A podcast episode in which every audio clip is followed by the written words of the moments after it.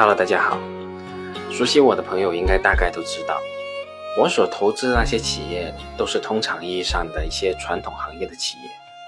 在这一两年的时间里也被锤得体无完肤。而在这段时间里面，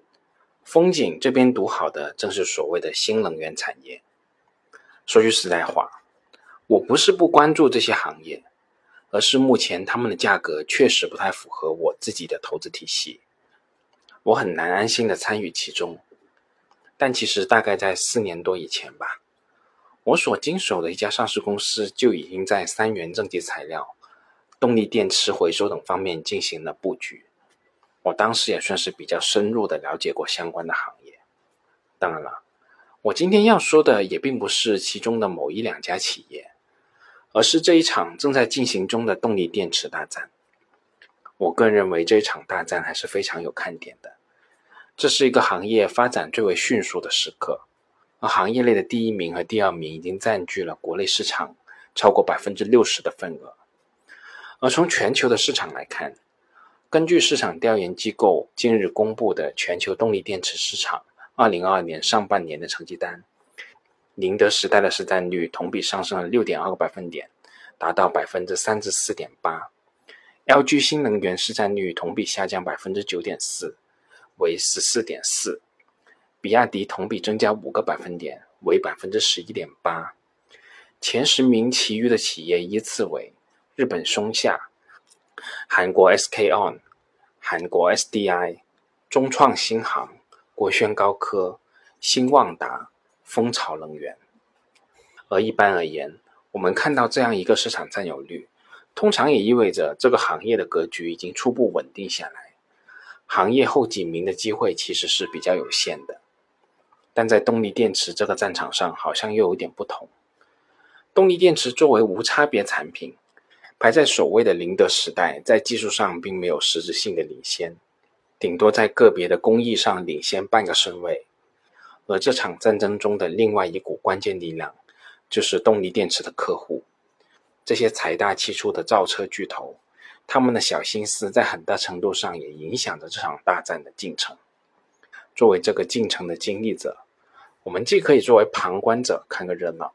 同时也可以把此作为一个样本，观察一个行业的竞争格局的形成与更迭。其实，在说我们熟悉的宁德时代之前，动力电池的王座已经经历过一次更迭。在二零一七年的十二月，丰田的董事长丰田章男与松下的首席执行官关津贺一宏在发布会舞台上微笑着握着手，并宣布两家公司在动力电池领域达成合作协议，共同开发动力电池。那时候的松下正是特斯拉的独家供应商。并且雄踞全球动力电池企业出货量排名第一的位置，与丰田合作开发动力电池，那时的松下看起来未来一片坦途。但松下第一的位置并没有能够维持太久。就在这一年，宁德时代异军突起，抢走了松下维持了十年的全球动力电池第一的桂冠。到了二零二零年，松下又被 LG 化学超过，跌到了第三位。而到了二零二一年，松下的市占率更是跌到百分之十以下，相较于巅峰的时候，已经腰斩有余了。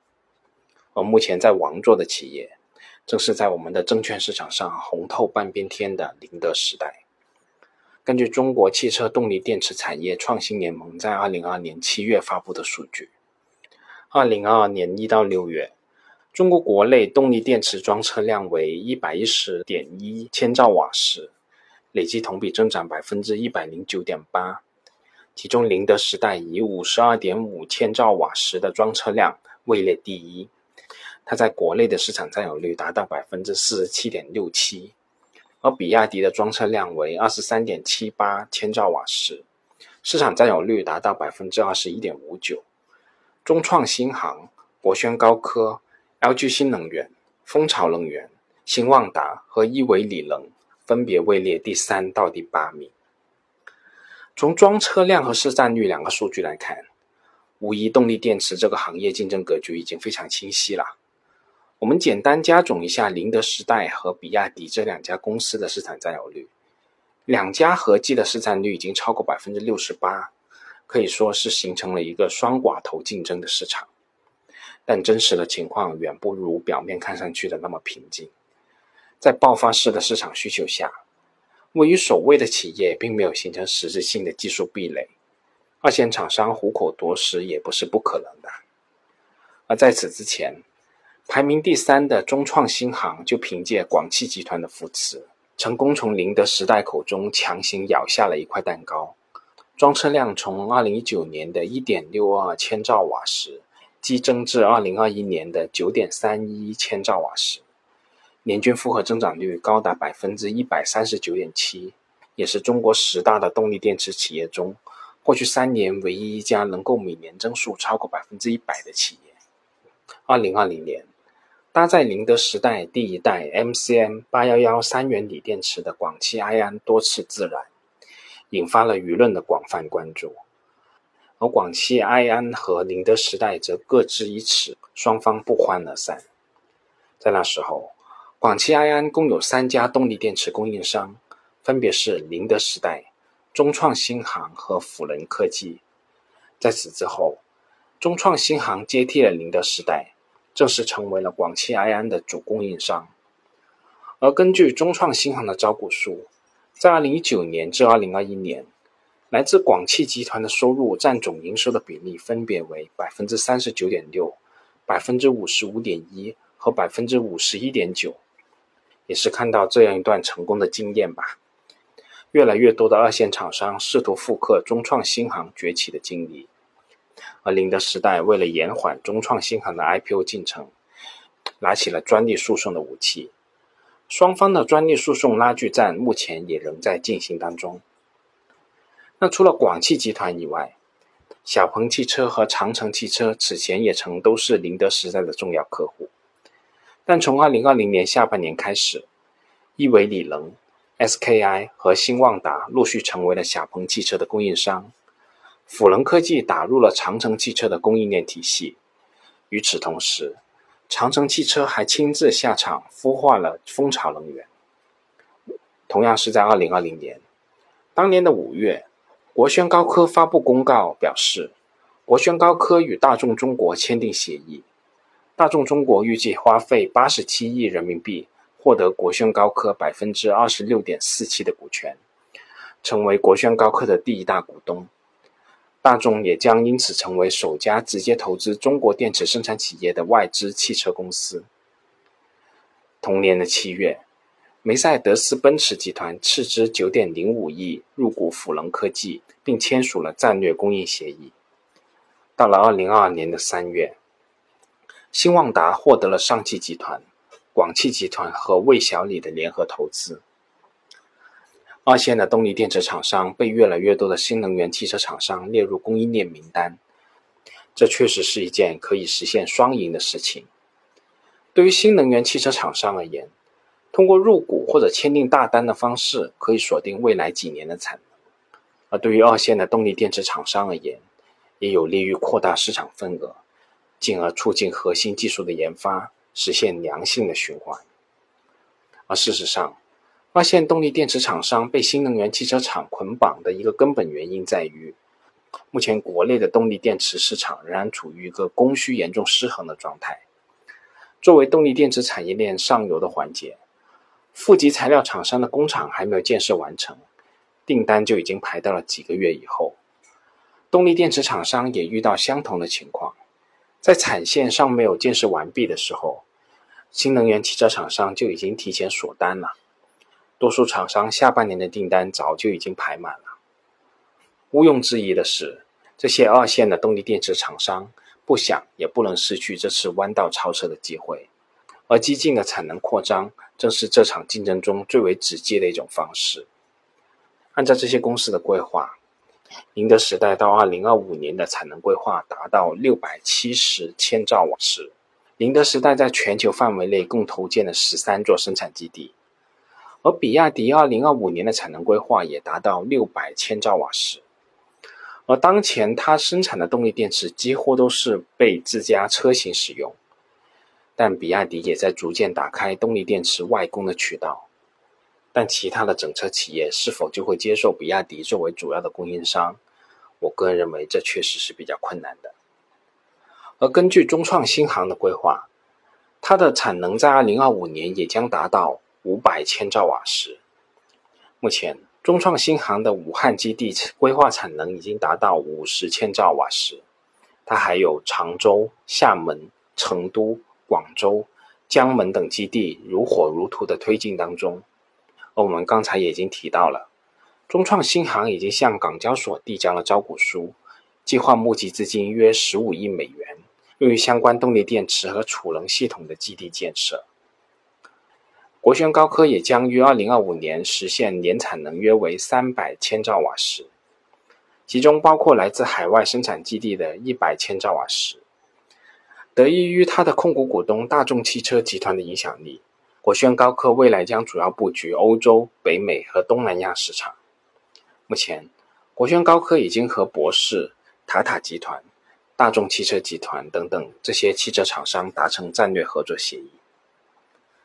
而脱胎于长城汽车动力电池事业部的蜂巢能源，它的产能规划也最为激进。蜂巢能源表示，将在2025年实现600千兆瓦时的年产能。这一产能目标已经与宁德时代相差无几了。当然了，我觉得在这里需要说明的是，蜂巢能源如果要实现这一个宏伟的产能计划，巨额的资金投入绝对是免不了的。那对于融资渠道并不畅顺的蜂巢能源而言，是否真的能够实现这样一个宏大的产能目标，我个人确实也存在比较大疑问的。那说到这里。我想起了曾经的显示面板行业，如此庞大的产能都将会在未来几年释放出来，面向的客户都是大型的整车厂，产品优势基本上是无差别的。对于这个行业内的企业而言，可以想象的是，将要面临的是产业的竞争。这里面还有两个变数，一个是技术进步和迭代。对于技术路线的选择，以及相应的在生产成本。技术创新和品质控制等等多维度的提升，对于任何一家厂商而言都是极其重要的。对于两家龙头企业而言，他们是有余力可以实现多点发力的，两面下注肯定不会错。但对于二线厂商而言，这个技术路线的选择可以说是生死存亡的问题。而相比于技术路线，对于二线动力电池厂商更为紧迫的压力。来自于原材料的供应端，动力电池相关的原材料价格暴涨，大家应该大概都听说过。而本身毛利率水平就偏低的二线动力电池厂商，将面临着致命的风险。我们就举国轩高科的例子，根据公司2022年一季度的数据，公司当期的营业收入同比增长幅度达到百分之二百零三点一四，但毛利率仅有百分之十四点四九。比去年同期下跌了十个百分点，净利润更是同比下跌了百分之十九点二七，可以说是增收还减利。相比之下，两家龙头企业无疑有着更多的手段和资源对抗暴涨的原材料价格。比如说，宁德时代的投资项目之中，有超过百分之八十的项目都是与上下游产业链密切相关的。而比亚迪也在全球范围内斥巨资收购锂矿，以保障供应的稳定性和成本的优势。一个不容忽视的事实是，锂电池原材料的稳定供应以及对上游供应链的掌控，已经成为制约二线动力电池厂商生存和发展的关键。而原材料供应链的不稳定，将会在很大程度上影响二线动力电池厂商的竞争力。而就在几天之前。二零二二年的八月一号晚间，宁德时代发布公告声称，公司的董事会近日收到公司副董事长黄世林的书面辞职申请。黄世林出于个人事业的考虑，申请辞去公司的副董事长、董事、董事会战略委员会委员和副总经理的职务。这个辞职申请自八月一号起生效。辞去上述职务以后，黄世林将不再在。宁德时代任职。那截止八月一号，黄世林仍是宁德时代的第二大股东，也是宁德时代的联合创始人之一。在大概十多年前的二零一一年，时年四十四岁的黄世林与同乡曾玉群一起投资创办了宁德时代，在此后就一直在公司担任着重要的职务。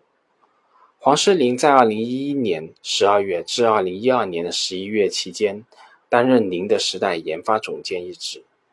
在二零一二年的十二月至二零一七年四月这个期间，任公司的总经理、副董事长。二零一七年四月到这次辞职之前，担任宁德时代的副董事长、副总经理的职务。可以这么说吧，我相信这样一场战争远没有到结束的时候。这个市场未来将如何发展，我们拭目以待吧。好啦，这次有这么多，我们下次再见吧。本节目仅作为我个人投资的记录，所谈及的投资标的不涉及任何形式的推荐，请独立思考并自担风险。